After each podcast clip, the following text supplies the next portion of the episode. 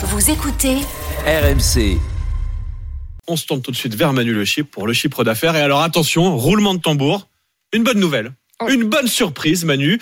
Les prix du gaz sont en baisse.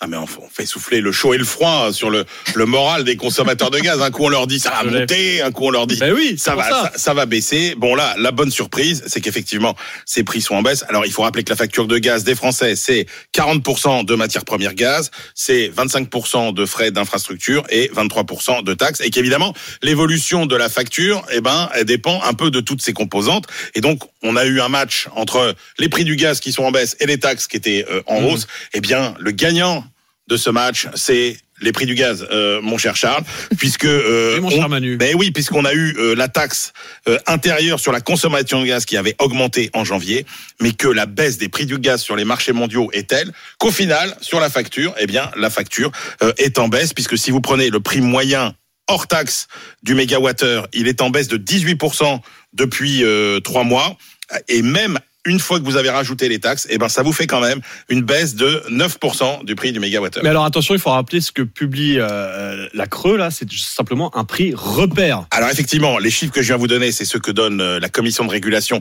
euh, de l'énergie, et c'est un repère parce qu'il faut rappeler que depuis juin 2023, euh, les tarifs réglementés du gaz ont disparu et que euh, effectivement maintenant c'est un peu des, des prix fluctuants euh, selon euh, les marchés. Et donc ce que nous donne euh, la, la commission de régulation de l'énergie, eh bien c'est un, un indicateur, une boussole en Oui. fait, pour que les consommateurs puissent se repérer parmi les différentes offres euh, des, euh, des donc, différents il fournisseurs. faudra être attentif sur Attentif, facture. mais là ça baisse.